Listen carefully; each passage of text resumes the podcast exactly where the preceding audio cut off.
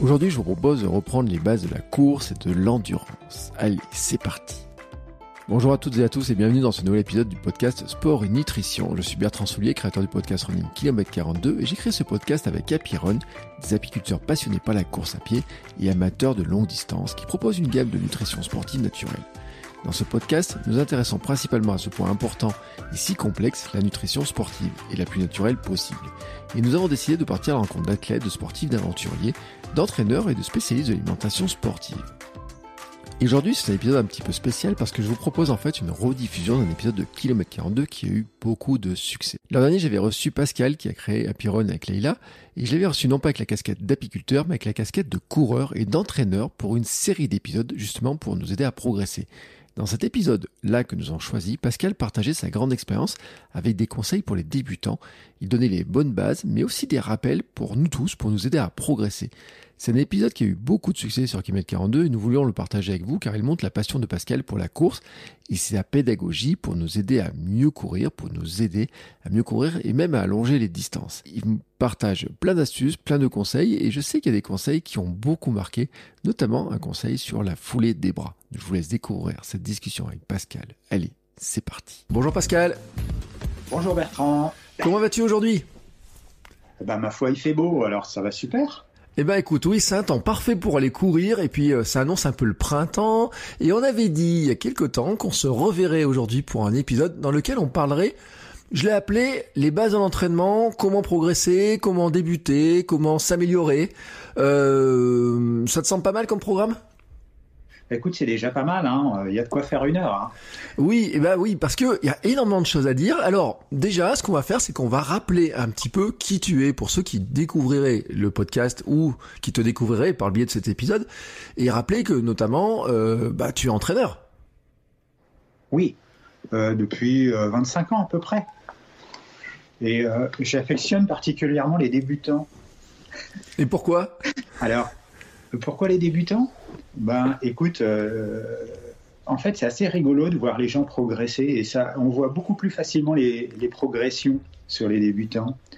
Euh, après, également, hein, les gens euh, qui n'ont jamais eu d'entraîneur, on les voit quand on les fait progresser par les entraînements, on le voit aussi. Hein. de toute façon, c'est flagrant. Mais c'est valorisant de faire progresser les gens. Oui, mais je suis d'accord avec toi parce que c'est aussi ce que je fais moi dans mon métier de coach en podcasting, en création de contenu, etc. D'avoir des gens qui partent de zéro ou de ou qui n'ont jamais eu d'accompagnement, d'arriver à les faire progresser. Et tiens, je me dis, euh, ça, me permet de lancer un peu la discussion, cette histoire. Quelqu'un qui n'a jamais eu d'entraînement, mais qui, tu vois, qui court un petit peu et qui vient comme ça, par exemple, pour trouver un entraîneur, qui peut venir en club, etc. Est-ce que tu vois des des points communs, des caractéristiques, quelque chose de particulier qui tu te dis ah là tout de suite ça je je sais qu'il a besoin d'être aidé sur un truc en, quelque chose qui revient régulièrement, tu vois, un, défaut classique j'ai envie de dire. Ah oui, euh, le, défaut classique des débutants, euh, je vais commencer par euh, quelque chose qui, qui sort un peu de l'ordinaire peut-être, c'est la foulée des bras. On parle souvent de la foulée, la foulée naturelle des jambes. Mais en fait, euh, le défaut euh, classique, euh, c'est la foulée des bras. Les gens qui sont très, comment je dirais, très tendus sur le, haut, avec les points au-dessus des coudes, etc. Donc ça, oui, ça fait partie des, classiques. Mais oui, mais d'un côté, moi, je vais te dire, moi, personne m'a expliqué, tu vois, ou personne nous dit qu'on doit courir avec les bras, en fait. Non, c'est vrai. Mais je vais faire un parallèle. C'est par exemple quelqu'un qui va faire du ski tout seul, il va arriver à faire du ski tout seul mais il va être vite euh, bloqué dans sa progression parce qu'il n'a pas la technique pour aller plus loin. Dès que la neige devient un peu différente, ben c'est cuit. Euh, il est obligé de rester sur des standards euh, qui sont assez contraints. Dans la course à pied, c'est un peu pareil en fait. Hein. À un moment donné, tout le monde sait courir, tout le monde sait mettre une paire de baskets, va trottiner, mais dès qu'il va sentir qu'il va mieux et qu'il veut progresser, ben, il va se retrouver coincé dans sa progression. Qu'est-ce qui nous coince euh, en général à ce stade-là, en fait? Qu'est-ce qui nous coince? Euh, ben en fait, euh, il y a beaucoup de, défauts qui se créent, des défauts parasites au fur et à mesure qu'on accélère et qu'on va de plus en plus vite, où on a ben, un corps qui va pas fonctionner en harmonie dans le sens de la, de la direction où on va. On va mm. avoir des, des gestes parasites ce qui crée des tensions, ce qui va créer des blessures. Oui, et moi j'avais aussi un geste, moi j'allais vers le haut au lieu d'aller vers l'avant aussi. Oui, alors vers le haut, c'est moins gênant que vers l'arrière. Mais euh, bon, ça c'est facile, il suffit de mettre les bras euh, comme il faut et ça va, ça va, se, ça va se faire automatiquement derrière. Mais tu sais pourquoi je te dis ça? Parce que ça fait partie des choses que je vois souvent des photos qu'on voit sur Instagram, c'est les vidéos. Euh, J'appelle ça un peu les coureurs gazelles, tu vois, qui on a l'impression qu'ils sont très hauts, très aériens, etc. Alors que finalement, quand on court, l'important c'est surtout la propulsion, d'avoir son énergie pour aller vers l'avant et pas aller vers le haut, pas aller sur les côtés. Tout à fait, absolument. Ou enfin, c'est peut-être parce que les gens se prennent en photo ou en film, donc ils, ont une posture qui n'est pas forcément celle que leur est naturelle. C'est ce que je dis aussi. C'est pour ça que je dis attention, méfiance à toutes les photos qu'on voit, qui sont toujours très belles, etc. Euh, c'est comme la muscu, tu sais, ceux qui prennent la pose, on a l'impression que c'est tout est parfait. Puis dès que tu changes un peu l'angle ou l'éclairage, il y a toujours un petit truc qui, la réalité des choses. Et surtout quand on court, bon, la réalité, elle nous rattrape vite. Hein, c'est que dès qu'on fatigue un peu, euh, les positions euh, telles qu'on a dans la tête, tout d'un coup, euh, ça change quoi. On revient à son naturel de son corps, j'ai envie de dire. Ouais, c'est vrai, tout à fait. Alors bon, euh, on était parti sur euh, qui j'étais. Oui, on est parti vite hein, comme ça, mais euh, c'est le défaut des débutants, tu sais, on part vite, toujours trop vite. ouais, tout à fait, absolument. En fait, bon, j'ai une expérience dans la course à pied qui date d'une quarantaine d'années. avec une spécialisation dans, dans l'ultra, on va dire. Donc, voilà, je, mets, j'essaye de mettre à profit mon expérience de coureur avec mon expérience d'entraîneur. Mm. Euh, et puis, euh, et puis voilà, si, je peux faire grandir les gens et les faire progresser par ce biais-là, euh, ça me va très bien. Alors, on fera un jour un épisode sur justement comment on va vers les distances ultra, comment on s'entraîne, etc. quand on est déjà plus aguerri. Mais il y a quand même une question, tu vois, je me, qui, qui, qui me titille un peu quand tu me dis ça, c'est de me dire, en combien de temps quelqu'un qui n'a jamais couru peut aller vers des distances qui se, sont de l'ultra, tu vois, aller vers ces distances-là, quelles sont un peu les étapes, tu vois, on va dire, si on faisait une feuille de route, quelqu'un qui se dit comme ça, j'ai envie de courir et puis j'imagine bien je veux partir à l'aventure, c'est quoi la feuille de route qu'on lui donne en fait? Peut-être pas en question de temps, mais en grandes étapes à, j'ai envie de dire, à valider. Alors, je vais pas y répondre directement. Euh, indirectement, je, vais commencer par euh, quelque chose qui, qui, me tient à cœur euh, pour pouvoir aller dans les très grandes distances. En fait, pour pouvoir y aller, la première des choses, c'est qu'il ne faut pas se blesser. Mm. ça, c'est la priorité absolue, c'est de dire il faut que je puisse courir, courir, courir, courir dans le temps mais euh, et pas avoir d'arrêt six mois, un an, parce que d'abord psychologiquement c'est très mauvais, euh, et puis euh, et puis c'est pas c'est pas spécialement génial.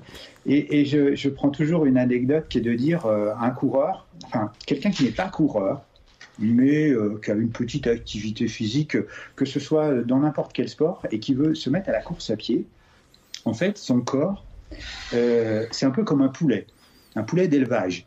Mmh. C'est-à-dire qu'un poulet d'élevage, non, euh, oui, un poulet d'élevage, en fait, il va être tout mou, son corps. on, est capable de manger les os, on est capable de manger les tendons, tellement tout ça, c'est mou. Mm. Et l'idée, c'est si on fait travailler dur un poulet d'élevage, les os vont se déformer, le cartilage va s'abîmer, les muscles vont se distendre, et en fait, il va se blesser. Mm. Et donc, avant de demander un effort important à un corps, euh, on va d'abord essayer d'y aller tout doucement pour que ce poulet d'élevage devienne un poulet de basse-cour euh, qui va être totalement renforcé au niveau des articulations, des tendons, etc. Et une fois qu'il va être solidifié, on va pouvoir lui demander des efforts. Et le, corps euh, se forge à la pratique d'activités sportives qu'on fait. On n'est pas haltérophile on ne naît pas avec des biscottos euh, comme ça et des carrures comme ça. Euh, c'est pas comme ça. Ça se fait avec le temps. On va forger son corps à l'activité physique qu'on a, qu'on va mhm. avoir. Et à partir de là, on lui demandera des, forcément des charges euh, improbable pour nous, un mec qui soulève 500 kilos de fonte, euh, voilà, pour le commun des mortels, c'est pas envisageable. Euh, naturellement, on va lui faire, euh, hein, voilà. Bah, dans la course à pied, c'est pareil. En fait, il faut que le corps se forge à, à la course à pied. Et pour moi, pour devenir un poulet de basse-cour, il faut trois ans. D'accord. Et donc, on en arrive à la réponse à la question, c'est de dire quelqu'un qui veut se lancer sans pour garantir l'avenir sans blessure ou sans trop de blessures, s'il fait pas trop de bêtises, il lui faut au moins trois ans. Il est raisonnable. On peut faire un marathon euh, au bout d'un an. C'est n'est mm. pas un problème. Je dirais même à la limite, euh, on peut le faire au bout de six mois. Euh, mais ça va être faire un, marathon. Mm. Il n'y en aura peut-être jamais d'autres parce que le corps euh, euh, va être totalement abîmé. Donc il est la, feuille de route, euh, la feuille de route, tu vois, c'est de dire de toute façon sur un, il faut trois, quatre mois pour commencer à faire quelques sur, sur quelqu'un qui n'a jamais fait d'activité sportive. Mm. qui sort de son canapé, on va dire, hein, pour résumer, avant de commencer à lui demander de faire un petit peu de fractionné ou très léger, etc., il faudra 3 à 4 mois. Euh, on peut le faire plus vite sur quelqu'un qui a déjà une activité euh, sportive. Euh, quelqu'un qui a déjà fait du foot, quelqu'un qui a déjà fait du basket, du hand, etc. bon, c'est pas du tout la même logique. Mm.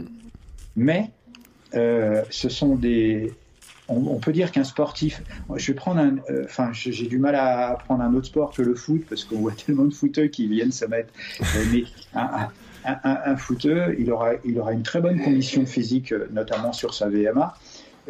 par contre, ses groupes musculaires ne, sont pas forcément les mêmes. Et, s'il va trop vite, parce qu'il a la capacité d'aller trop vite et de progresser trop vite, en fait, il risque de se blesser. Oui, oui, parce que faut le dire en fait, hein, la musculature est totalement différente et moi je le vois au club parce que moi j'ai fait 11 euh, ans de foot, 12 ans de foot, tu vois. Euh, et donc les gens, j'avais des gens au club, tu sais, qui regardent, et ils disent, voilà, euh, vous avec les grosses cuisses, les gros mollets, tu sais, les footeux, les rugbyman, on est réputé pour les grosses cuisses, les gros mollets et tout. ça doit pousser dans les montées et tout. Et à chaque fois qu'un gars de rugbyman, on disait, oui, mais attends, nous, faut qu'on le trimballe, euh, on n'a pas la même, euh, certes, on a de la puissance, mais euh, ça se fatigue vite et tout. Et puis même, je me suis rendu compte que ça provoquait même des blessures, puisque mon fameux syndrome rotulien, dont on a déjà parlé dans l'épisode précédent, venait en partie de cette surmusculature, j'ai envie de dire surmusculature, ce déséquilibre provoqué notamment par le fait du foot qui développe certains groupes musculaires qui sont pas les mêmes que ceux de la course. Tout à fait. Tout à fait. Mais, euh, on peut prendre la natation. Euh, on voit bien que les groupes musculaires ne sont pas les mêmes en fait. Hein.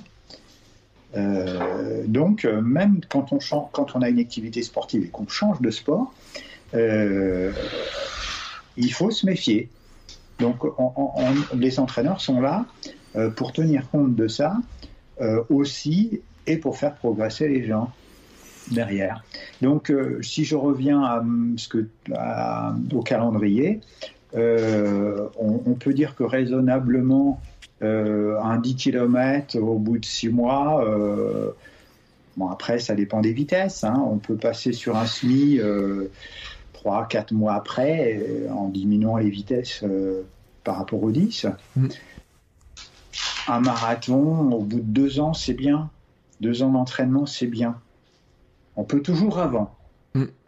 Au bout de deux ans, c'est bien. Et, un ultra, euh, quand je dis ultra, on va dire euh, entre 60 et 80 km euh, au, bout de, au bout de trois ans. Et puis après, une fois qu'on a déjà cette expérience de l'ultra sur 5-6 heures de course, bon, ça roule, hein, c'est fini. Après, on travaille autre chose que. On travaillera plus sur la fatigue.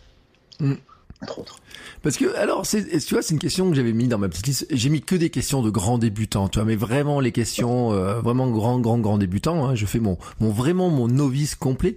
Euh, j'ai envie de dire, au départ, quand on commence, tu vois, quand tu prends un débutant ou quelqu'un qui arrive un peu comme ça, on lui fait travailler quoi d'abord? Euh, Parce que y a les, on parle des fameuses séances des 30-30, des fractionnés que tu trouves beaucoup sur les groupes de discussion de la course, etc.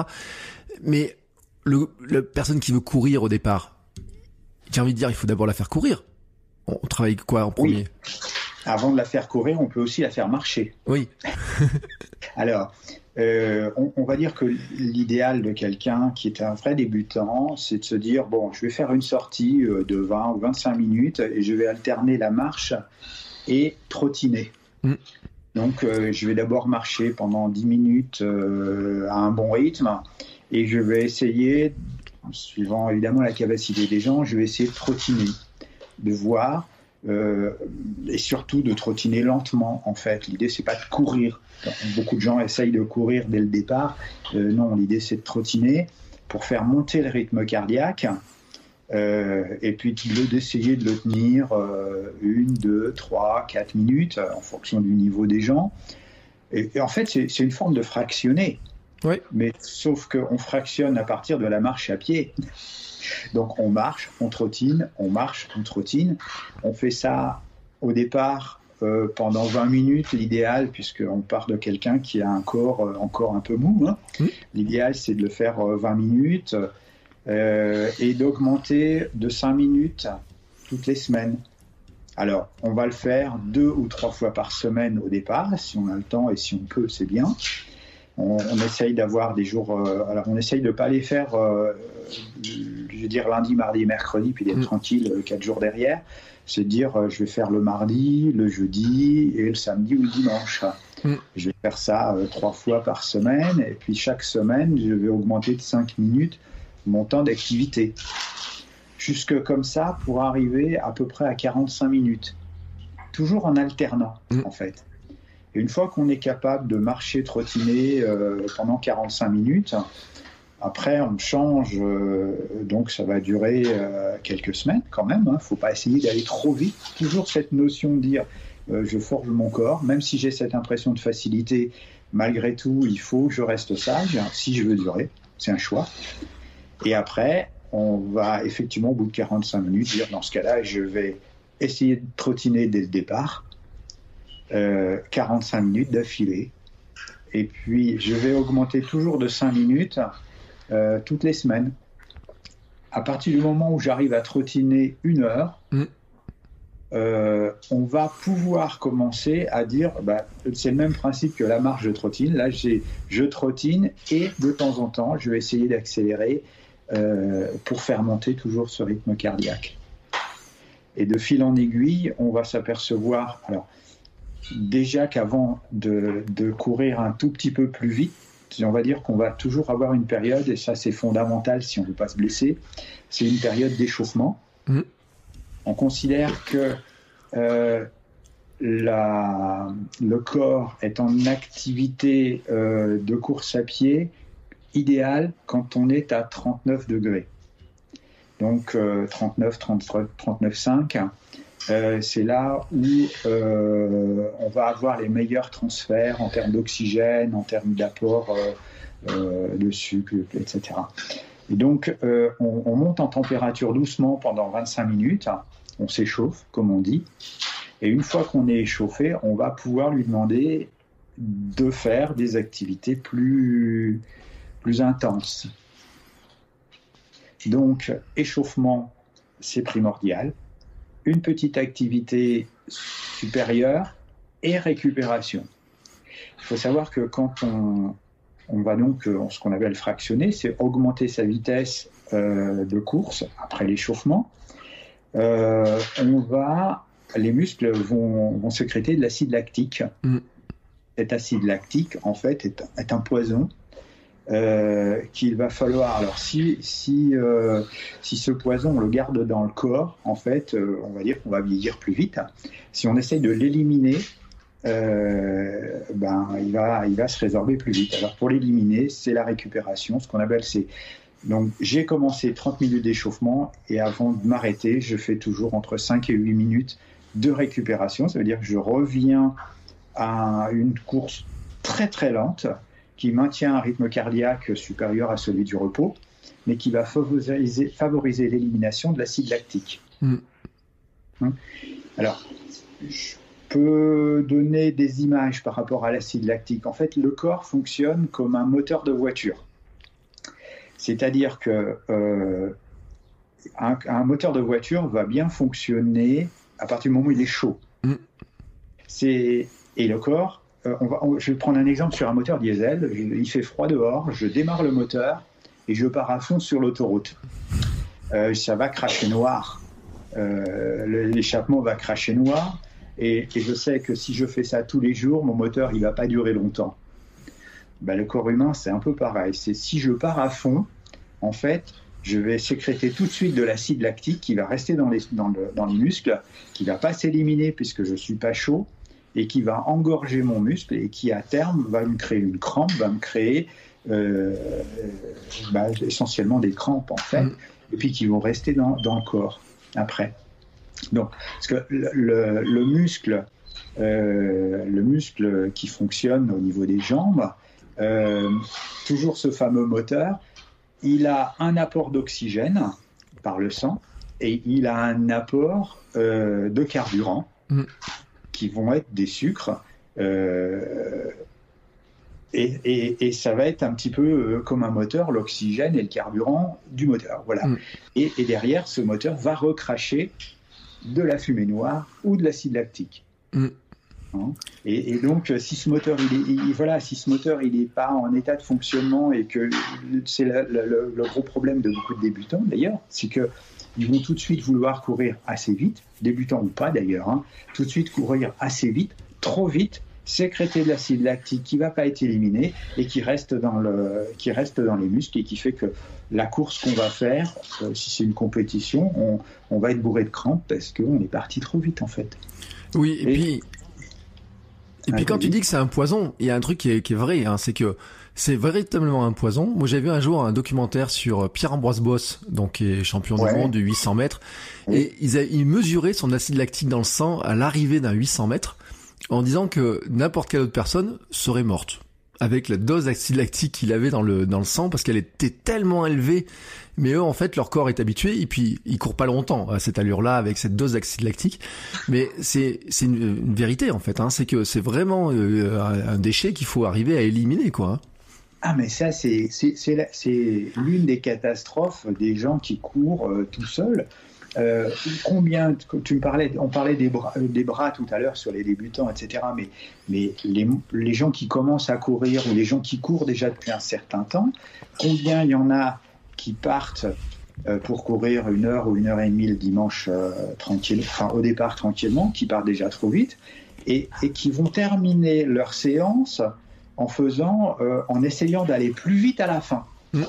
Et ils arrivent à la fin de leur séance, ils sont tout rouges, euh, parce qu'ils ont terminé euh, au maximum de ce qu'ils pouvaient courir, et ils s'arrêtent pas d'un seul coup comme ça, ils montent dans la voiture et ils partent.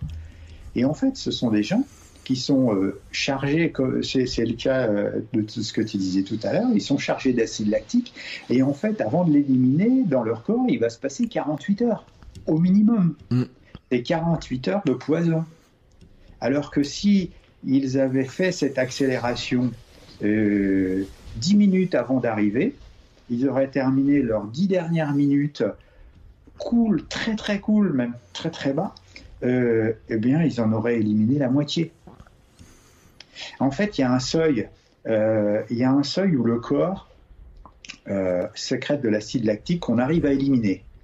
Donc, quand on est quand on court pas vite, on est en dessous, on l'élimine, il n'y a aucun problème, il n'y a aucun résidu.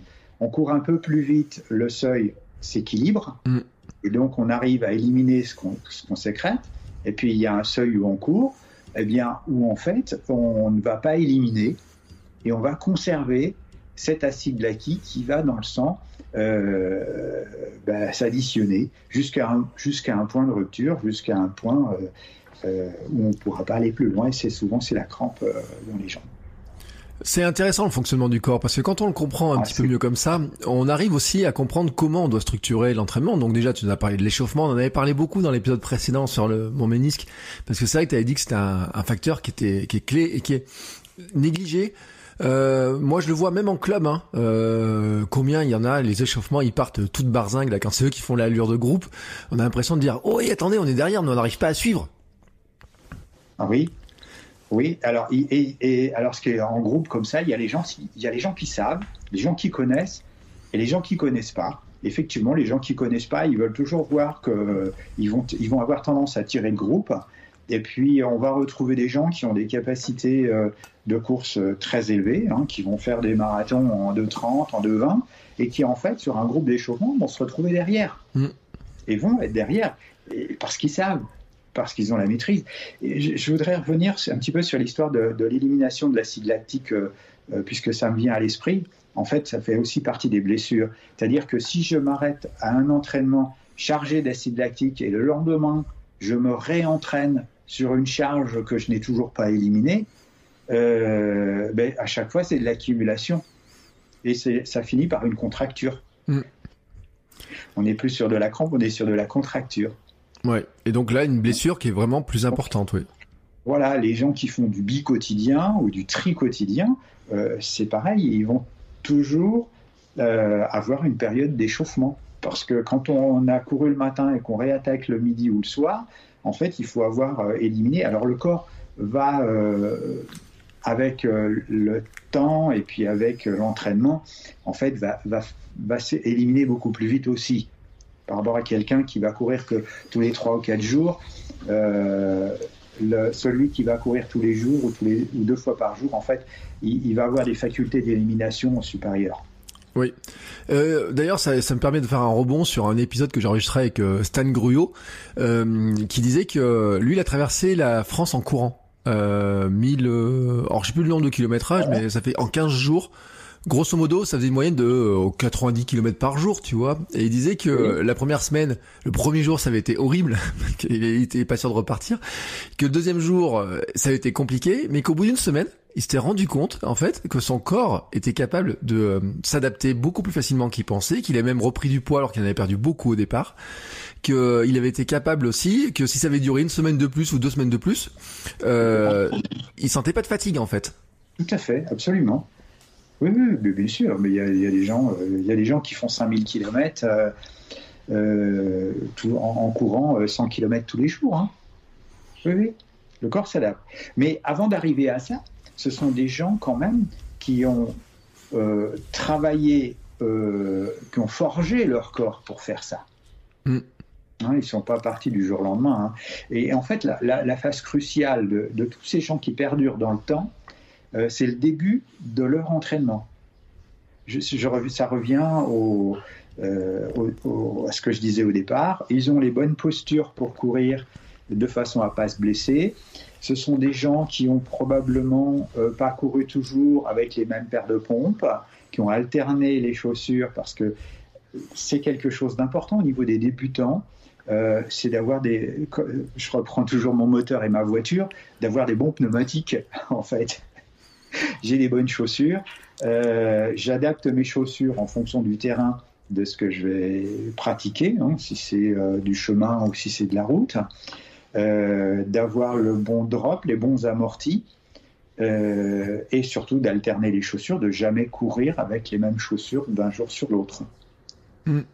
Hein, les débutants auront tendance à dire je vais acheter une paire de pompes pour aller courir, voire même pas d'acheter deux paires de pompes. D'ailleurs, hein, je prends la paire de, chaussures que j'utilisais quand je faisais du hand ou du basket euh, et, je vais courir avec ça. Alors ça va bien un petit peu, mais il ne faut pas que ça dure trop longtemps. Et donc après, j'alterne mes chaussures. Si j'ai un défaut dans une chaussure, je ne le retrouverai pas dans l'autre. C'est intéressant. Alors j'ai fait un épisode sur le sujet, sur le moi aussi comment j'ai rentré dans l'alternance. On en avait beaucoup parlé dans dans, l'épisode précédent aussi, parce que c'est un élément qui est important. Je pense aussi, tu vois, de dire de donner ce conseil. Moi je me dis, en y réfléchissant, ça désacralise un peu le la crainte d'acheter sa quand on achète sa première paire de chaussures, se dire voilà mais si je me plante, c'est pas le bon modèle, si ça va pas, etc j'ai envie de dire, euh, ça désacralise un peu ce côté-là parce que finalement, si la, une paire, on peut en avoir une et puis on peut en avoir une deuxième, on peut alterner, on peut, on va varier. C'est oui. C'est, alors bien sûr, si on se sent pas très bien dedans, on va pas partir faire un marathon, ça c'est clair. Mais en tout cas, euh, ça veut pas dire que euh, c'est une paire qui ne servira à rien. C'est aussi que peut-être que plus tard, on peut la mettre dans des rotations, elle va peut-être nous apporter d'autres choses ou éviter de creuser certains problèmes. Absolument. Oui, absolument. Et puis on peut dire une, paire de chaussures, ça s'use. De toute façon, il faudra la changer au bout de 6, 8, 10 mois, euh, un an. Euh, si j'en ai deux en même temps, ben en fait, les prochaines, je les achèterai peut-être que dans deux ans. quoi. Donc en fait, c'est pas un coût supplémentaire. Ça représente pas un coût, supplémentaire. Enfin, surtout si ça évite la blessure, en fait, ça évitera d'avoir des coûts supplémentaires de soins. Oui, et puis ça évite aussi un aspect qui est important, c'est la régression, parce que moi, ça fait partie des choses que je vis malheureusement hein, par euh, euh, par le biais des pauses, par le biais des arrêts, des petites douleurs, de l'opération, du ménisque, etc. C'est le sentiment que on y a, et je pense que tu vas me, me confirmer que euh, quand on débute, c'est facile de progresser, mais il y a un stade où j'ai l'impression qu'il est facile de régresser et qu'il est plus facile de régresser que de progresser. Totalement, absolument. Ah bah oui, oui, mais ça c'est bien connu. D'ailleurs, les gens qui courent tout seuls dans leur coin, euh, arrive un moment ils se fatiguent, euh, ils se fatiguent à courir tout seuls. De garder la motivation pour courir, euh, c'est pas toujours évident. Hein. Euh, oh, il pleut, je vais pas forcément sortir. Ah, il pleut encore à nouveau, oh, ben, je vais pas encore sortir. Et puis de fil en aiguille, je vais rester devant la télé et puis je suis pas prêt de ressortir. Donc les gens il y a ceux qui s'arrêtent parce qu'ils sont restés tout seuls dans leur coin. Euh, il y a ceux effectivement qui continuent mais qui stagnent euh, et ils n'ont pas forcément. Alors souvent, ce sont des gens qui n'ont que la motivation du poids. Mm. Euh, ils savent que ça leur fait du bien dans la tête, c'est la santé, etc. ils vont avoir une motivation notamment pour conserver la ligne, mais c'est pas une motivation de coureur au sens performeur. Et puis effectivement, il y a celui qui va avoir euh, cette notion de course performante, c'est-à-dire de progresser euh, pour soi-même, hein, pas forcément par rapport aux autres, et puis qui vont s'apercevoir bah, qu'ils snagnent et qu'ils ne peuvent pas aller plus loin. À ce moment-là, euh, c'est bien qu'ils puissent intégrer un club qui a un entraîneur plutôt et ça, euh, ça je l'ai vécu, euh, on voit encore, plutôt, je dirais, une formule d'association où c'est euh, le meilleur des coureurs, celui qui a les meilleures performances, qui gère le groupe, mais qui n'a pas forcément la connaissance et puis qui n'a pas forcément envie d'ailleurs de, faire progresser les autres. Hein. Il prend en charge un groupe parce qu'il faut bien qu'il y ait quelqu'un à le prendre. Et là, ça fait énormément de dégâts dans les, dans les gens dans les gens qui veulent avoir euh, un, encadrement, une progression. Ils pensent que euh, le meilleur des coureurs, euh, c'est celui le plus adapté. c'est plus compliqué que ça, en fait. Hein.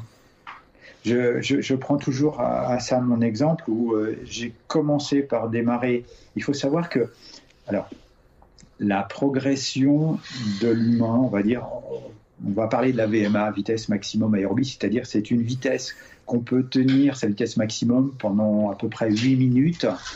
Euh, bien entraîné, on va la tenir 8 minutes. Et donc c'est une mesure qui, est une mesure étalon euh, qu'on va utiliser dans les entraînements. Il y a ça et la fréquence euh, cardiaque. Mm. Alors, si on se base sur la VMA, l'idée c'était euh, du coup, j'en ai perdu le fil. Il y a des... Oui, on parlait des entraîneurs. On parlait du fait que les meilleurs coureurs sont pas forcément les meilleurs entraîneurs ou ne progressent pas. J'étais sur l'idée de dire que moi, au départ, j'ai donc intégré une association qui n'avait pas d'entraîneur et c'était euh, euh, le meilleur des, des, des, coureurs qui, à l'époque, faisaient quelque chose comme 2h48 au marathon dans le groupe, qui prenaient en charge les entraînements. Et ils nous emmenaient, on partait. Des fois, de dimanche, on ne savait pas ce qu'on allait faire. On partait pour 3 heures, 4 heures. On n'avait pas emmené à boire. Euh, on allait faire des grands tours. On rentrait. Je, rentrais, j'étais rincé. J'ai rincé. Je passais l'après-midi, le dimanche au lit, tellement j'étais rincé. Je faisais une course tous les week-ends pratiquement. Et en fait, euh, cette VMA, voilà, si j'en reviens à ça, c'est parce que euh, on l'a fait progresser jusqu'à l'âge de 28 ans. Au-delà, c'est si, on atteint son seuil maximum à 28 ans, avant 28 ans, parce qu'on l'a travaillé très jeune, on va la garder euh, très longtemps, on va l'entretenir, etc. Euh, si on la travaille, cette VMA, qu'après 30 ans, en fait, on n'atteindra jamais le seuil qu'on aurait pu atteindre à 28 ans. Voilà. Euh, et beaucoup de gens vont commencer à courir sur les 22, 23, 24, 25 ans. Et en fait, si j'intègre une association et que je ne travaille pas cette VMA correctement, je n'atteindrai jamais le seuil que j'aurais pu atteindre. Mm. C'est ce qui, un peu ce qui m'est arrivé. C'est-à-dire que j'ai couru euh, dans ce style d'association. Euh, j'ai réussi à progresser et j'étais content. Euh, et quand j'ai appris, enfin, mon meilleur, alors pour prendre mon exemple, mon meilleur temps marathon, ça n'a jamais été que 2h44, parce que j'ai jamais pu faire mieux, euh, parce que j'ai jamais travaillé ma VMA avant. Mmh. Mais je sais aujourd'hui que si j'avais si j'avais pas intégré une association, mais un club avec un entraîneur qui m'aurait dès le départ fait travailler correctement, aujourd'hui j'avais une capacité à être en train, aux alentours de 2,25 ou 2,30 au marathon. Mmh. Donc quand on est compétiteur dans l'âme et que on est la motivation, c'est celle de la performance, eh bien, je trouve dommage d'avoir perdu un quart d'heure à cause. Euh, bon, voilà, mais ça, je l'ai toujours gardé à l'esprit. Euh, quand on débute, il faudrait être pris carrément en charge tout de suite avec des.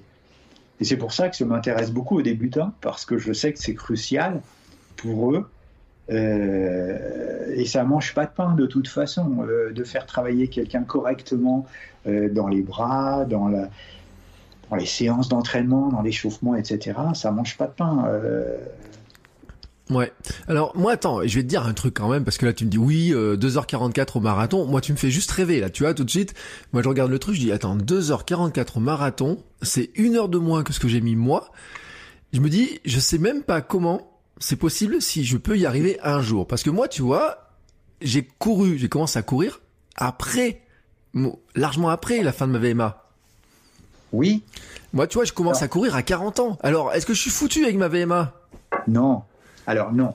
Euh, non, non, non, pas du tout. Alors, j'ai d'autres exemples. J'ai l'exemple d'un excellent camarade avec qui on était ensemble dans cette association euh, il, y a, il y a 40 ans. Euh, enfin pas tout à fait, 35 ans. Euh, on était ensemble, on, courait. Moi, j'ai choisi mon chemin euh, d'aller vers un club et lui, il est resté dans cette association. Il a toujours, il a fait, je ne sais plus, une trentaine ou une quarantaine de marathons. Et à l'âge de 52 ans, donc il n'y a pas si longtemps que ça, il y a une quinzaine d'années, on, on, a été amené à rediscuter et il me dit, Pascal, j'ai jamais réussi à passer en dessous de 3 heures au marathon. Jamais, jamais, jamais. J'ai 52 ans. Je voudrais que tu me fasses un plan. Mm. Je lui ai fait un plan. Euh, on a travaillé sa VMA pendant au moins 6 mois. Euh, il a fait 2h48. Non, pardon, pardon, 2h52. 2h52. Il a gagné quasiment 10 minutes sur son marathon à 52 ans, alors qu'avant, il n'avait jamais pu euh, faire moins de 3 heures. En fait, les entraînements et la VMA, ça se travaille y compris tard. C'est un type qui avait une capacité, pour moi, hein, c'est un type qui avait la même capacité que moi à faire un marathon en 2h30. Hmm.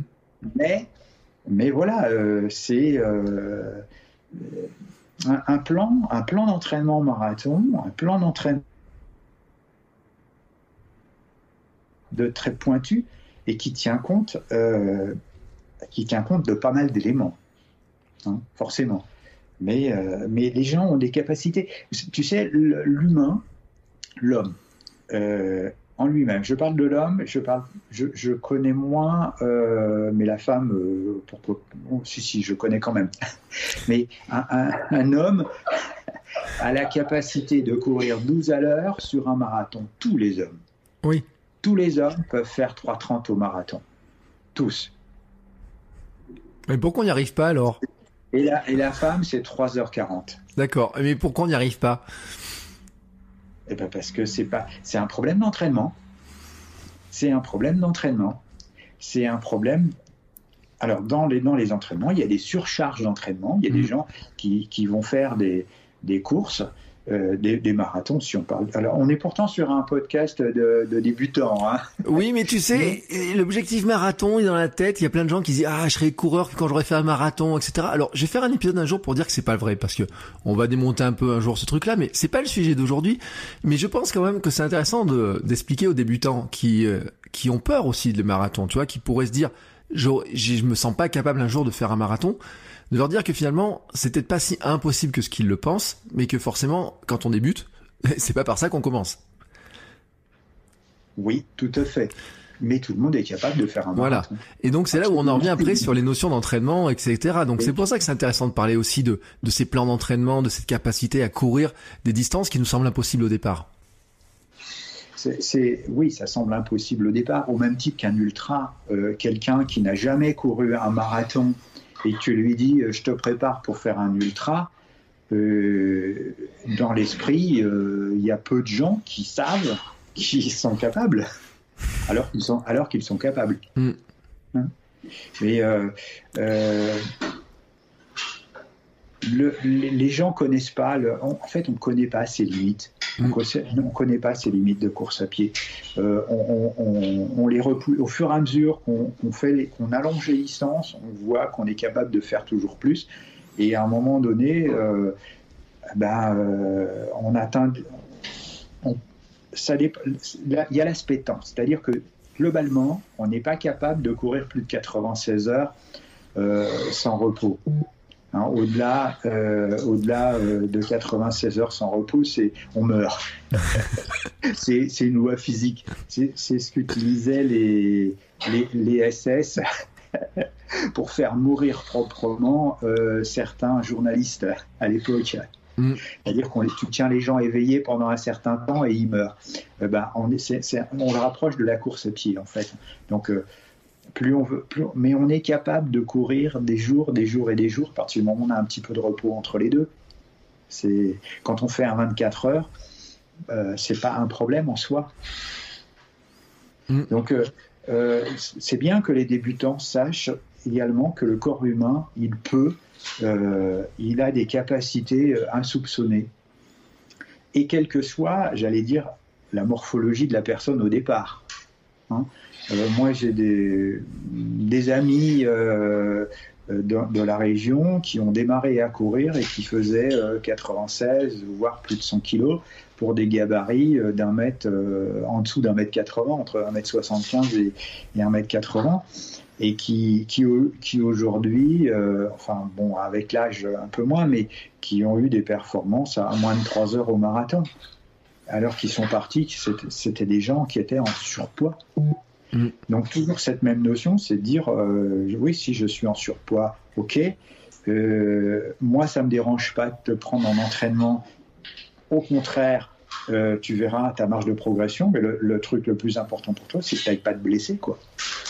C'est la, c'est la si, si, on arrive à te faire courir pendant deux ou trois ans sans que tu te blesses pendant six mois, ça sera le top. Et dans trois ans, tu fais un marathon. Oui, et forcément, quand on arrive à courir régulièrement, sans se blesser, sans douleur, sans rien, enfin une douleur importante qui empêche de courir, forcément qu'on progresse puisqu'on on donne l'habitude, on a le corps qui s'adapte et qui arrive à, enchaîner. Parce que faut le dire, la course à pied c'est quand même un sport d'accumulation. Faut accumuler du temps, de la distance, de l'expérience, de du la capacité à soutenir l'effort. Oui, bon, comme beaucoup de sports aussi. Hein. En mm. fait, on n'arrive à la performance qu'à partir du moment où tu as des, des heures d'entraînement et des heures d'entraînement. Mm. Euh, du coup, j'avais une idée euh, qui était euh, peut-être importante. Bon, elle me reviendra. Ouais, elle te reviendra, mais t'inquiète pas, parce que j'ai plein d'autres questions et je suis sûr qu'avec mes petites questions de débutant, on va en trouver d'autres. Oui. alors, tu sais, quand on prend le coureur qui va dans un chez son marchand de journaux qui débute, ou même ceux qui débutent pas, en ce moment, sur tous les rayons, il y a les trucs, le plan pour faire progresser la VMA, le plan pour faire perdre du poids, le plan pour préparer un semi, le plan pour préparer son off, le plan pour faire ça, le plan pour faire ça, le plan pour faire ça. Tu vois, ce truc-là, là. Et tous les ans, c'est les mêmes magazines qui sortent juste, ils changent la photo, ils changent un petit peu un truc du plan, etc. J'ai oublié le plan perte de poids à la fin de, à la fin de l'hiver, le plan euh, je me remets à courir, le plan je débute la course, enfin tous ces plans là comme ça là, tous ces trucs là et autres. Et dedans il y a plein de mots qui peuvent sembler barbares, etc. Entre les sorties longues, entre la VMA dont on a parlé tout à l'heure, entre euh, est-ce qu'il faut que je cours une fois, deux fois, est-ce qu'il faut que je fasse des gammes, des exercices, bah, tiens, enfin tout ça quoi, tout ce truc là, etc. Et celui qui a juste envie de se dire, est-ce que je pourrais pas courir simplement, aller juste courir comme ça tranquillement, est-ce que je peux quand même progresser? Euh, Les deux. Les deux. Euh, celui qui regarde les magazines, c'est qu'il s'intéresse, euh, c'est qu'il s'intéresse à sa progression. Mm. Donc en soi, c'est déjà bien. Il est déjà dans une démarche de progression. Est-ce que ça va l'aider? Oui. À partir du moment où c'est un débutant, de toute façon, ça va forcément l'aider à un moment donné euh, de structurer un peu ses entraînements. Ça ne sera pas forcément le top du top, mais mais ça va le faire progresser jusqu'à un certain seuil, jusqu'à un certain point. Après, il y aura d'autres choses qui vont pouvoir le faire progresser, la technique euh, des bras, la technique de course, etc. Euh, ensuite, il y a celui qui dit euh, je vais courir, ben, je vais courir tout seul, dans je vais faire mon heure, etc. Est-ce que je vais progresser? Il va progresser jusqu'à un certain point, mais pas au-delà. C'est-à-dire qu'il va toujours. Alors, en général, c'est des gens qui vont se dire euh, euh, Ah, j'ai fait 10 km en 50 minutes et j'essaye tous les, tous les dimanches de recourir mes 10 km et puis je regarde si je progresse en, courant euh, que 49, que 48, etc. Mm. Donc, alors, ça, ces gens-là, ils vont progresser jusqu'à un certain point, puis ça va vite s'arrêter. C'est-à-dire qu'ils seront un jour incapables d'aller au-delà. puisqu'ils n'auront pas vraiment travaillé leur VMA, ils auront en fait ils auront fabriqué un diesel un diesel qui est capable de tourner à, aller à 12,5 à l'heure pendant probablement assez longtemps. Ils vont faire une heure, une heure et demie, deux heures. C'est des gens qui sont capables de faire ça. Mais si un jour on leur demande de faire du turbo diesel, c'est-à-dire que d'augmenter un peu dans les tours en fréquence cardiaque, eh ben, ils en seront incapables. Ou ça va durer trois minutes. Ils vont s'aligner sur une course, par exemple. Ils vont vouloir faire un SMI parce qu'ils courent une heure et demie ou deux heures sans problème à 12 à l'heure et ils vont s'aligner sur le SMI, ils vont partir un peu plus vite. Euh, et puis, euh, au bout de trois minutes, ils vont s'éteindre parce qu'ils auront, ils auront jamais monté, ils seront jamais montés dans les tours. Euh, ce que je veux dire par là, c'est qu'en fréquence cardiaque, ils vont fabriquer un cœur qui est capable de, battre à 150 pulsations pendant des heures et des heures, mais dès qu'ils vont faire 160 euh, ou 165, ils vont très vite monter dans les tours à 170, et puis à partir de là, ça va durer une ou deux minutes, et puis au bout de deux minutes, c'est mort. Euh, je suis chargé d'acide lactique, euh, je n'arrive plus à éliminer, et je termine à la ramasse. Mais j'ai l'impression qu'on l'a tous vécu un peu cette histoire-là finalement. Enfin, en tout cas ceux qui n'ont pas couru, tu vois, toute leur vie, parce que ceux qui courent, qui commencent jeunes en club, etc., qui progressent au fur et à mesure, ils peuvent pas savoir de quoi on parle. Surtout quand moi qui commence à courir qu'à 40 ans, tu vois, il y a un moment donné où tout ce que tu me racontes là, mais je l'ai vécu. Tu vois, le bah truc, euh, me sentir comme un turbo diesel. Je disais que j'étais un coureur lent, que j'étais... Euh, alors moi, je suis un hamster, mais en plus, un hamster lent, tu vois, on n'est pas le poulet de basse-cour, on n'est pas le poulet d'élevage, mais on est le poulet tout mou quand même. Ça, enfin, le hamster tout mou, c'est exactement la même image. Et j'ai envie de dire, on est tellement à passer par là, à, à, se, à se prendre ce truc en pleine figure, tu vois, ou ou de euh, moi sur les séances de piste à me dire mais à un moment donné j'ai l'impression que je peux jamais aller plus loin que ça, que j'arrive pas à avancer quoi. Alors, c'est là, l'avantage et l'aspect positif des choses quand même, c'est que c'est pas irrémédiable. Euh, c'est irrémédiable sur la vitesse qu'on aurait pu acquérir. Par contre, euh, c'est pas irrémédiable sur. Euh, euh, je repars un peu. Je vais pas dire à zéro puisque j'ai quand même une certaine pratique, mais je, je repars et je reprends les bases pour, pour reprogresser et là, c'est intéressant parce que c'est un deuxième niveau qui fait que ben, j'ai progressé tout seul dans mon coin, arrivé à un certain seuil, j'ai probablement un peu régressé, mais comme je suis repris en main, eh bien, euh, je reprogresse et je vais plus loin euh, que le palier que j'avais euh, j'avais au départ quand même. Hmm. Ça, c'est c'est un message d'optimisme quand même. Et quel que soit l'âge, en fait. Hein oui. Mais tu vois, regarde, je viens de regarder mon semi, euh, mon temps en semi-marathon de Vichy, il y a deux ans, tu vois, de ça. Et je regarde, mon temps moyen, c'est 4,45 au kilomètre sur le semi-marathon. Donc tu vois, quand tu dis 12 et demi dans cette allure-là, j'y suis même pas. Euh, si. Ouais, ou je suis dans, je suis dans cette zone-là, quoi, on va dire. 12 km heure, euh, c'est 5 au kilo. Voilà. 4,31 euh, c'est 13 euh, au kilo. Mmh. Ouais, donc 12,5 à 4,45. Je suis pile dans le truc que tu viens de décrire. oui, tout à fait. Mais euh, tu as une marge de progression. Oui. Tu as, même, as même une sacrée marge de progression. Alors ça, c'est super rassurant pour moi, tu vois, parce que moi, je me dis, mais quand même, j'aimerais bien progresser. Comment je vais faire pour progresser Alors, on va venir quand même, tu vois, parce que j'ai mis sur ma petite question là, les fameuses, la fameuse VMA, tu vois, comment on la fait progresser Et les gens, on peut lire des histoires de fractionnés, on peut lire des histoires d'entraînement polarisé. Est-ce qu'il faut aller Est-ce qu'il puis je parle même pas des vitesses intermédiaires, tu vois, il y en a qui entendent parler de seuil, etc. Finalement, pour progresser, tu vois, tu me dis là, tu me vois là comme mhm. ça, tu me dis pour progresser, il faut que je fasse quoi? Que je fasse des séances très rapides Est-ce qu'est-ce qu'il faudrait le, qu'est-ce qui va vraiment faire progresser?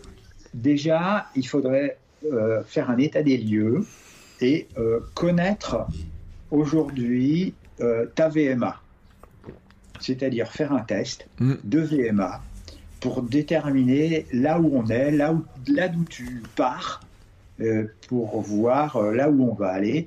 Euh, et, donc, il y a alors, en termes d'entraînement, on peut raisonner soit en termes de VMA, ce qui est technique hein, pour un débutant. Hein. Euh, c'est toujours l'histoire de, des 8 minutes que je peux tenir pendant euh, un certain temps. enfin, une vitesse que je peux tenir maximum pendant 8 minutes. Hein. ou soit on peut raisonner en pourcentage de sa fréquence cardiaque. Alors, quand on est un débutant, le plus simple, c'est de raisonner par rapport à sa fréquence cardiaque. Aujourd'hui, pratiquement toutes les montres euh, euh, peuvent prendre le pouls. Mm. Euh, et ce qui est intéressant, c'est de se dire, à un moment donné, au fur et à mesure de mes entraînements, c'est de voir jusqu'à, alors sans, aller chercher une machine très sophistiquée, c'est de se dire jusqu'à, enfin quand j'ai une machine, des tests compliqués, etc., c'est de se dire jusqu'à combien de fréquences cardiaques je suis capable d'aller. Mm. Et de se servir de cette base pour pouvoir m'entraîner. Donc, n'importe qui peut le faire sur n'importe quel terrain. Euh, je m'échauffe un tout petit peu, pas beaucoup. Dans ce cas-là, c'est une des rares exceptions où je vais partir, euh, je vais pas m'échauffer pendant 25 minutes. Euh, je vais faire 10 minutes, 12 minutes d'échauffement, tout doucement, et je vais accélérer progressivement de façon à atteindre une vitesse très importante, la plus importante que je puisse avoir, et de la conserver. Alors, la plus importante, mais pas vraiment le, j'allais dire pas vraiment le, sprint. Mm. Euh, euh, je, cours vite, je cours très vite, j'essaye de le maintenir pendant cette vitesse-là pendant bah, le temps maximum que je puisse, ça va être 30 secondes, une minute, une minute, deux minutes, euh, et de mesurer cette fréquence cardiaque et de s'en servir après en disant voilà, j'ai atteint, suivant mon âge,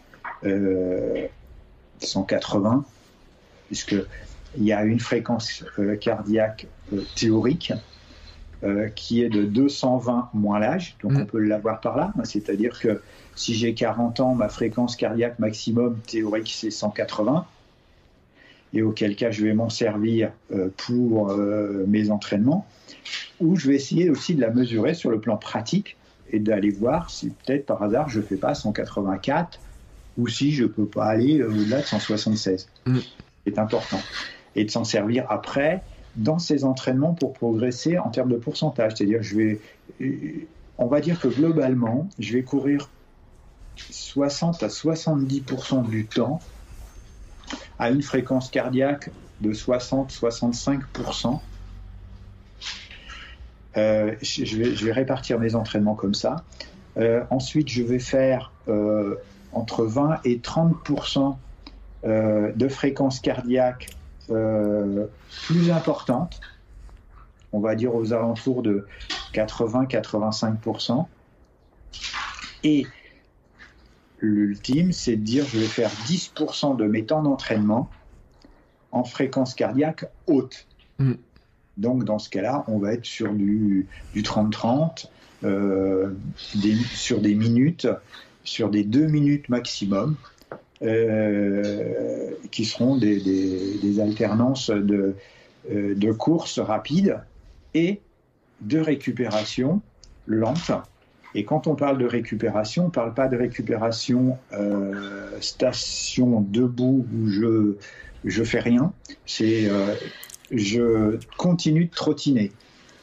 C'est le cas du 30-30. Hein. Je cours vite 30 secondes, je cours moins vite 30 secondes. C'est je, je me suis pas assis ou je me suis pas mm. resté debout 30 secondes. Hein. C'est 30 secondes vite, 30 secondes lent, etc. Euh, en fait, il faut savoir que pour progresser en VM1, l'idéal, c'est que la fréquence cardiaque entre le haut et le bas ne soit pas de plus de 20 pulsations. D'accord. Ce qui fait que euh, on peut jouer là-dessus euh, d'une manière importante. C'est-à-dire que par exemple, je vais courir une minute à 175 de pulsation.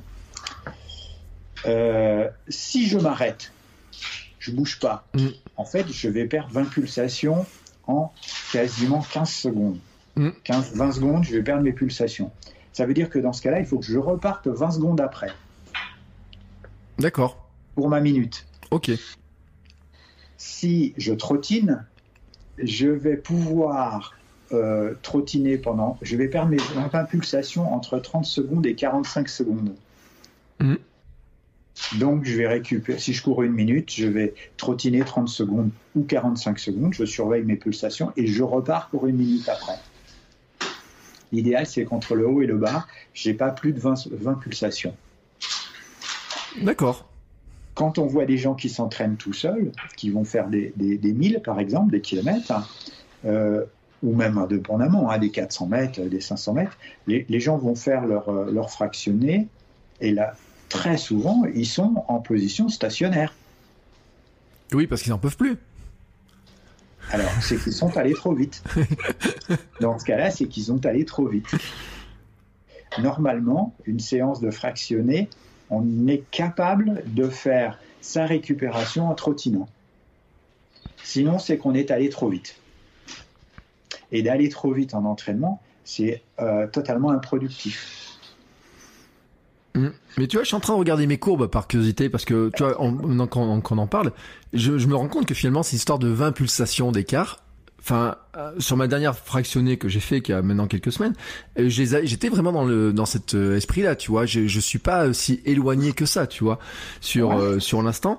Il y a juste on a un moment un grand pic parce que tu sais on fait deux fois 10 fois 30 30 tu vois ce que je veux dire. Donc à un moment donné il y a une vraie pause où là d'un coup ça redescend et puis ça repart etc, etc. mais on est je suis pas si loin que ça, tu vois.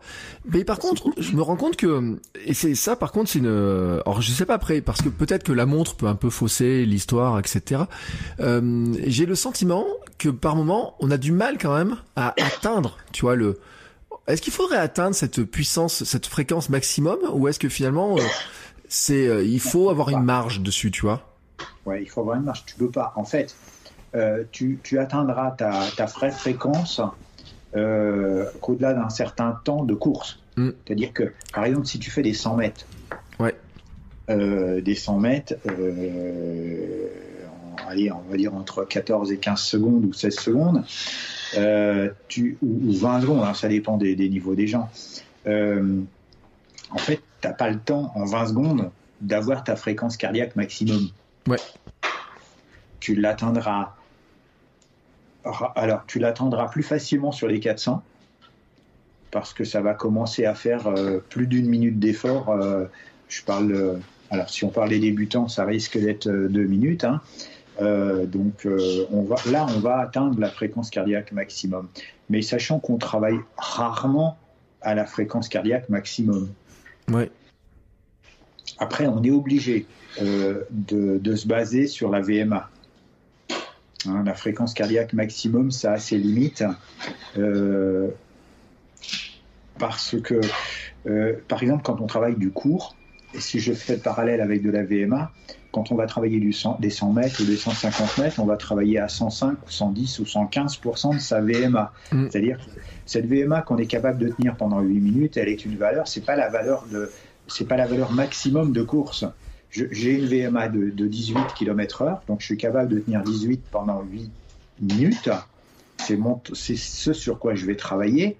Euh, par contre, je suis capable de courir 30 secondes ou une minute à 20 km/h. Oui. Donc là, on parle de, de, pourcentage de VMA. Par exemple, on va dire que dans ce cas-là, c'est 110% de sa VMA. Ça sera sur du court. Par contre, on n'atteindra jamais 110% de sa fréquence cardiaque maximum, puisque par définition, la fréquence cardiaque maximum, c'est la maximum. Oui, tout à fait, ce qui est extrêmement logique et euh, c'est pour ça que je suis en train de regarder mes temps, etc. Tu vois. Et euh, effectivement, hein, quand on regarde, on est capable de courir plus vite, mais pas très longtemps hein, dans ces dans ces zones-là. Mais euh, c'est vrai que c'est un peu intimidant au départ. Et puis, tu sais, nous, c'est des grands débats parce que même au club, alors cette année, bon, c'est vrai qu'avec le, le virus, les euh, savoir comment évoluer sa VMA, c'est pas si simple que ça. Hein. Les évolutions de VMA, les tests de VMA, on n'a pas pu les faire comme on voulait. Euh, on a l'impression quand même que c'est, on tâtonne un peu euh, pendant un sacré bout de temps quand même quand on est dans cette phase de d'apprentissage, on débute, etc. Que euh, on n'est jamais bien sûr de courir aux bonnes allures en fait. Tout à fait. Euh, d'autant plus, alors si ça, ça fait partie des, standards des gens euh, qui, à force de s'entraîner, bien s'entraîner, vont avoir euh, une notion de se dire ah, finalement c'est assez facile. C'est-à-dire que on m'a donné, j'ai une série de 400 mètres à faire, allez, en une 30, et en fait, je vais plutôt les faire en une 26, en une 25, parce que je me sens beaucoup plus à l'aise. Euh, ça, a, ça ses limites. Hein. Ça veut dire que, en fait, je, je, me surentraîne, je suis capable de le faire, mmh. mais en fait, euh, ça va être contre-productif. Il vaut mieux que je fasse, à la limite, une série de 15 fois une 30, enfin 15 fois 400 en une 30, plutôt que de faire 10 fois euh, en une 25. Ouais. Il y a des moments où il va falloir gérer parce que ça fait aussi partie de l'aspect blessure des choses. C'est-à-dire que euh, mon corps est capable de, mais dans une certaine limite. Et si je le pousse à chaque fois entraînement, je le repousse dans ses limites, eh ben, euh, ça a ses limites qui, seront la blessure. Donc, on va aussi progresser en, entre guillemets, en se sous-entraînant par rapport à ses perceptions, sa perception des choses je, suis, voilà, j'ai l'impression de, je pourrais aller plus vite. En fait, je suis très à l'aise. Et ben, c'est là que c'est bien. Mm. C'est là que c'est bien. Euh, si tous mes entraînements, je les termine à la ramasse, euh, il va falloir qu'il y ait une récupération spécifique derrière, en fait, que peuvent avoir les champions. Hein? On est dans une autre catégorie. Euh, si je termine mes entraînements en plus, en, en, avec la possibilité de faire de la cryothérapie, avec la possibilité de faire d'avoir des masseurs, avec la... ok, on est sur une autre planète. Oui, oui, faut pas oublier parce que c'est vrai que les champions, ils ont des équipes, ils ont du repos, ils ont du sommeil, ils ont euh, tout un tas de conditions aussi qui font que ils vont récupérer totalement euh, différemment. Ils euh, pas un boulot non plus euh, ouais. à, côté. Parce que moi au club, j'en ai vu des gens qui finissaient même en vomissant les séances, qui sont totalement épuisés, etc., qui sont complètement euh, épuisés. Et tu vois, moi j'avais, moi c'est vrai que euh, cette notion de dire ouais mais j'ai l'impression d'aller plus vite, je me suis fait avoir, je ne sais pas combien de fois sur les séances de fractionner où la première fraction, mais je pars comme un avion. Mais alors vraiment, tu sais, euh, ça vole et tout. Je regarde derrière moi, il y a personne, etc. Et puis tout à petit, après d'un coup, ça, ben forcément, ça ralentit cette histoire-là. Et après, il y a la huitième en général, qui est toujours celle où moi, ça, je commence par dire ouais, j'en ai marre, j'en peux plus. Puis la dernière, l'avant-dernière et la dernière où ça repart. Tu vois cette notion-là. Et, le, et le président m'a dit un truc. Il m'a dit mais en fait, toutes tes fractions, tu dois les courir à la même allure. Il y a deux, il y a, plusieurs méthodes là-dessus.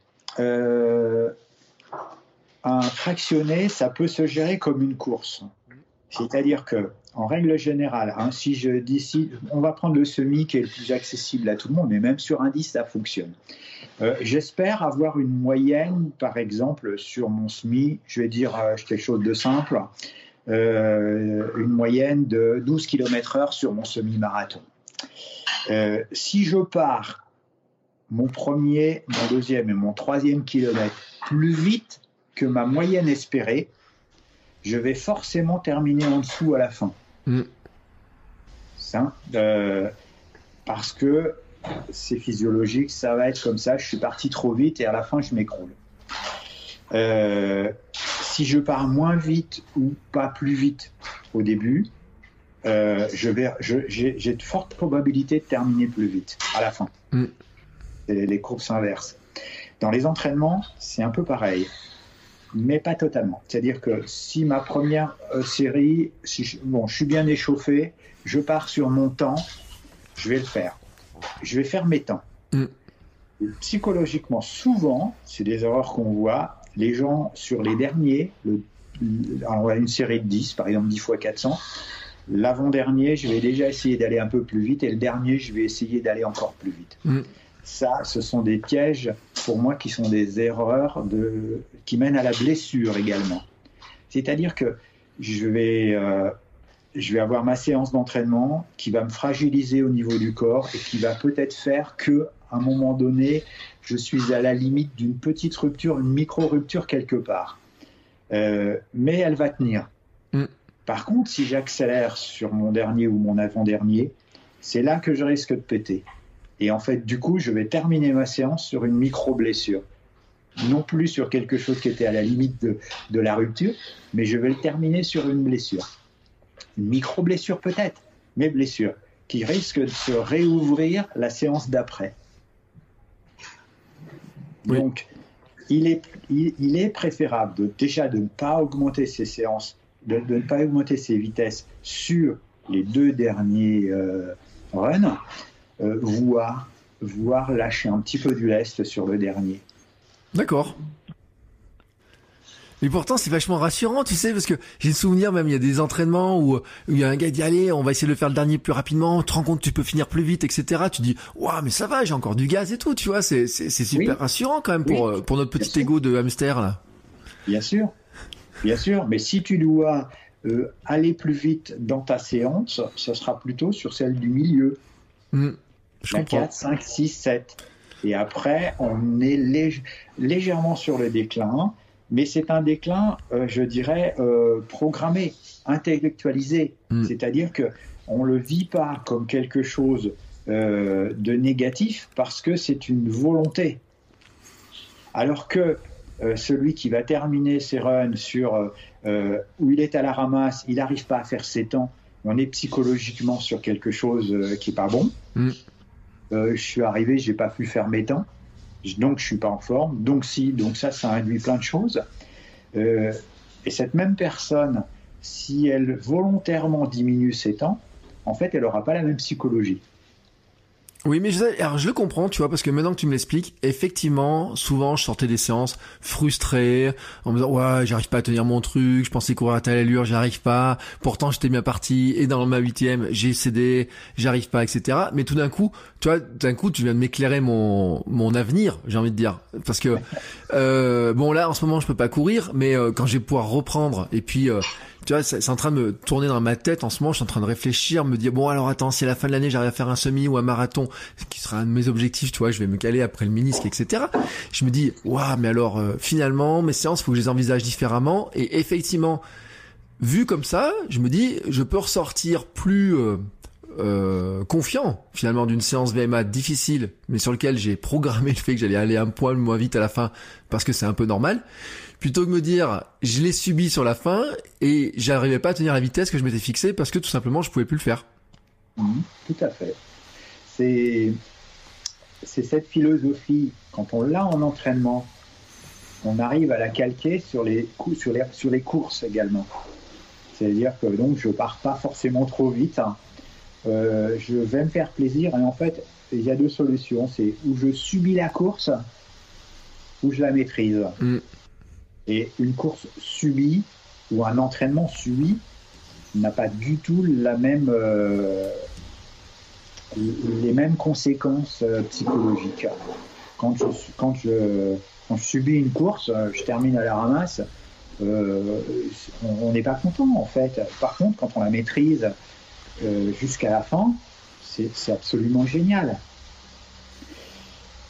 Le point que tout à l'heure euh, m'avait échappé, enfin tu, sais, j'avais dit ça me reviendra, euh, notamment par rapport au fait qu'on peut courir, courir, courir, courir, etc. Euh, il y a quelque chose de, que, beaucoup de gens débutants ne connaissent pas, en fait, par rapport au plaisir de la course. C'est comme souvent les gens, ouais, courir, j'ai pas de plaisir, etc. le plaisir va venir avec le temps à force de courir également, euh, parce que euh, au-delà d'un certain temps, le corps va sécréter de l'endorphine. Mm. Euh, l'endorphine, c'est allez, j'aime bien dire, c'est une substance dopante proche de la cocaïne. c'est pas tout à fait juste, hein, mais bon, voilà, c'est pour la petite histoire. En fait, l'endorphine, euh, c'est une réaction du corps qui fait que ça va sécréter euh, un bien-être dans le corps qui va également le soigner. Donc, quelqu'un qui va courir comme tu prenais l'exemple de 8, 9, 10 heures, 11 heures par jour, tous les jours, en fait, son corps va sécréter de l'endorphine qui fait qu'on va s'auto-soigner grâce à ce système. Mm. Et les gens qui courent de plus en plus, tous les jours, etc., en fait, sécrètent de l'endorphine et on prend le plaisir à sécréter de l'endorphine. Et au point qu'à un moment donné, on en devient dépendant. Ça veut dire que si on, arrive, si on ne court plus, on n'a plus cette dope euh, et ça nous manque. Ouais, et tu sais, j'en avais parlé parce que j'ai fait un épisode sur le blues du marathonien. Tu sais, la fameuse pause, on dit il faut faire après un marathon, il faudrait faire une pause, etc. Et justement, il y a des études qui ont été faites, j'avais trouvé des études qui montraient que euh, le blues du euh, post-marathon est justement provoqué par le fait que tu passes de 8, 9 heures, 10 heures à t'entraîner par semaine à tout d'un coup une pause et que quelque part, eh ben, t'as plus ta dose de qui vient là, parce que l'accoutumance se fait à partir de 4 à 5 heures d'effort par semaine. Donc pour un coureur, on y est extrêmement vite en fait, hein, à cette dose-là en fait, hein, de l'avoir. Oui. Ah bah, oui, oui, 5-6 heures, c'est vite fait. Hein. Ah oui, surtout toi quoi, mais bon. non, non, non, non, Alors, euh, avec le temps, euh, avec le temps, euh, c'est de moins en moins efficace quand même. Hein. sur les, allez, sur les 25 premières années de course, quand on court souvent, on en a besoin. J'avoue qu'aujourd'hui, euh, tu vois, euh, là, ça fait 4 jours que je n'ai pas couru, ça me manque pas. Hmm. Pourtant, la semaine dernière, j'ai fait entre 2 et 3 heures tous les jours pendant 6-7 euh, jours. donc, on arrive à jongler et on a moins ce manque. D'accord. Ouais, avec l'âge. Bon, moi, j'ai le temps. Hein. 20, 25 ans, tu vois, de course. Il me reste encore 20 ans à courir avant de, de pouvoir me passer de ma drogue. Bon, Ouais, on va gérer. Puis de toute façon, je suis obligé de la gérer en ce moment puisque j'ai pas le droit de courir, donc euh, en tous les cas, je vais la gérer. Euh, tiens, alors j'ai deux questions pour finir parce que je sais qu'elles sont. Et puis ça revient en sans arrêt ces histoires-là. Puis je l'ai eu l'autre jour encore cette question-là. Euh, tu sais, on lit beaucoup les histoires sur la cadence. Euh, est-ce qu'il faut courir à 180 pas par minute? Euh, Est-ce qu'il faut Est-ce qu'il y a une allure type à laquelle il faudrait courir? Il y a, y, a, y, a, beaucoup de choses qui se disent là-dessus, et je pense que chacun a son avis là-dessus. Alors, on va pas faire un grand débat sur faut-il courir à 180 80 pas par minute ou quoi que ce soit, mais qu'est-ce que t'en penses, toi, de ce truc-là? Euh, J'en pense rien, pas grand-chose. Euh, la cadence est liée à euh, la morphologie du coureur. Mm. Si je suis un coureur qui mesure 1m60 ou si je suis un coureur qui mesure 1m90, euh, chérie, attends, il y a une petite catastrophe. Voilà, euh, ça y est, c'est fini. Elle était dans les escaliers, elle a fait la syncope dans le milieu des escaliers. Oups. Tu pourras couper comme ça. Ouais. Bon, on reprend. Euh, la cadence, euh, la, cadence de course sera de la, morphologie des champs, leur taille, leur poids, leur vélocité, mm. leur entraînement, la vitesse de course. En fait, c'est vouloir mettre pour moi les gens dans un moule et, de mettre tout le monde identique. Euh, ça, pour moi, ça ne marche pas. Ça peut se concevoir comme une, euh, un truc qui, est personnel, c'est-à-dire au même titre que sa fréquence cardiaque, euh, se dire, bon, j'ai une fréquence cardiaque maximum de X, je m'entraîne par rapport à ça, j'ai une cadence euh, en général de, ça. Qu'est-ce que ça fait si je change ma cadence mm. Et auquel cas, est-ce que ça m'apporte des, des, avantages ou pas euh, La cadence ne euh, sera pas la même si je descends une côte ou si je la monte. Si je suis sur du plat, si je suis sur du, du, cendré ou du tartan, si je suis si, si j'ai une paire de pompes qui est, différente à chaque fois, j'ai pas forcément la même cadence. Enfin bon, voilà, donc euh, euh, ça reste assez marketing pour moi. Oui, non, mais après, et puis en moi, je me rends compte que c'est quand même difficile, qu'il y a des grands débats dessus, et il y a beaucoup de coureurs frustrés aussi, parce qu'on dit il faudrait 180, mais on n'y arrive pas. On a beau essayer de courir en mettant des, des tic-tac, tic-tac, tic-tac pour poser les pieds, etc. dessus. Moi, je sais que la mienne, elle est plutôt autour de 165, mais euh, voilà. Et puis il y a des moments où ça accélère, il y a des moments où ça ralentit sur les exercices. Et c'est vrai que quand on fait du fractionné, on se rend compte que bah, sa fréquence, elle est totalement différente. Hein. Il n'y a pas à dire quoi. Hein. Oui, ouais. C'est pas pour moi un bon indicateur pour les entraînements. Et euh, on va finir sur une dernière question parce que là aussi il y a des, un peu des débats etc sur la fameuse sortie longue, euh, notamment parce que tous ceux qui veulent préparer du semi, du marathon, forcément, ils ont une sortie longue, etc. Euh, il y a les débats pour ceux qui disent il faudrait partir courir euh, X kilomètres, X temps, ceux qui disent il faudrait pas dépasser une heure et demie ou des choses comme ça. Quel est ton avis? Alors, je parle pas bien sûr parce qu'on parlera une autre fois de tout ce qui est sur ceux qui vont allonger les distances pour faire du ultra, mais quelqu'un, tu vois, qui est dans ses fameuses premières années, euh, le dimanche, il a un peu plus de temps pour aller courir. Est-ce qu'il prend tout le temps qu'il a? Est-ce qu'il doit se limiter un petit peu pour éviter la fatigue? C'est quoi la stratégie finalement sur ces séances-là? Et comment on, on en profite vraiment pour progresser? Alors, l'avantage d'une sortie longue euh, sur le plan métabolisme, je dirais, c'est qu'en fait, euh, jusqu'à 40 minutes course à pied, on va consommer hein, le carburant du muscle, ça va être du sucre, mm. ça va être les sucres, et qu'au-delà de 40, euh, enfin, moyenne, hein, au-delà de 40 minutes, on va plutôt fonctionner sur le système de consommation des graisses. Donc, l'intérêt d'une sortie longue, euh, ça va avoir un intérêt de faire tourner le moteur avec deux carburants différents. Mm. Le carburant de la entre guillemets rapidité qui est le sucre, et puis le carburant de la longévité qui est la graisse. À partir de là, euh, quand on consomme les graisses, on perd du poids. Mm. Et l'intérêt de la sortie longue pour les débutants qui veulent perdre du poids, euh, c'est justement de courir au-delà de 45 minutes.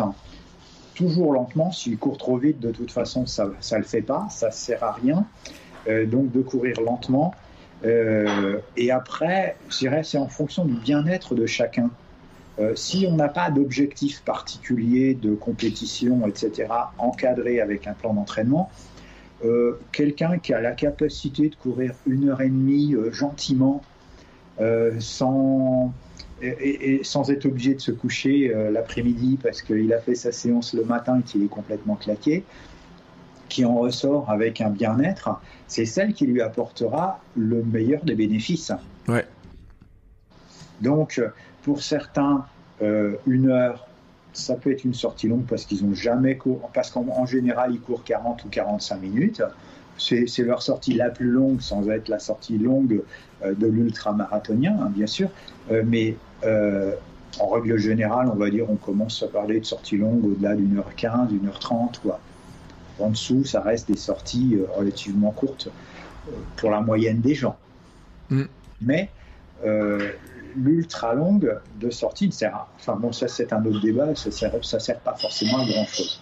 Voilà. Et eh ben tu sais quoi? Et eh ben ça permettra de faire l'enchaînement avec le futur épisode qu'on qu'on fera justement sur bah, ceux qui vont passer le cap au-dessus et qui vont se dire bah tiens moi je vais m'attaquer à l'ultra long, je voudrais augmenter les distances, faire plus de temps, etc. Parce que après j'ai envie de dire c'est un peu un autre monde. Là aujourd'hui on s'était concentré sur plutôt ceux qui commencent, ceux qui veulent progresser un petit peu, qui savent pas trop comment structurer les choses et tu nous as donné beaucoup beaucoup de pistes de réflexion, notamment de voir comment on approche ça. Et la prochaine fois on verra des pistes de réflexion pour ceux qui veulent justement aller au-dessus, hein, passer le cap, aller au-dessus, etc., de voir comment on fait. Et tu vois, tu m'as fait une belle transition, hein, merci. Vraiment, je te remercie vraiment beaucoup là-dessus.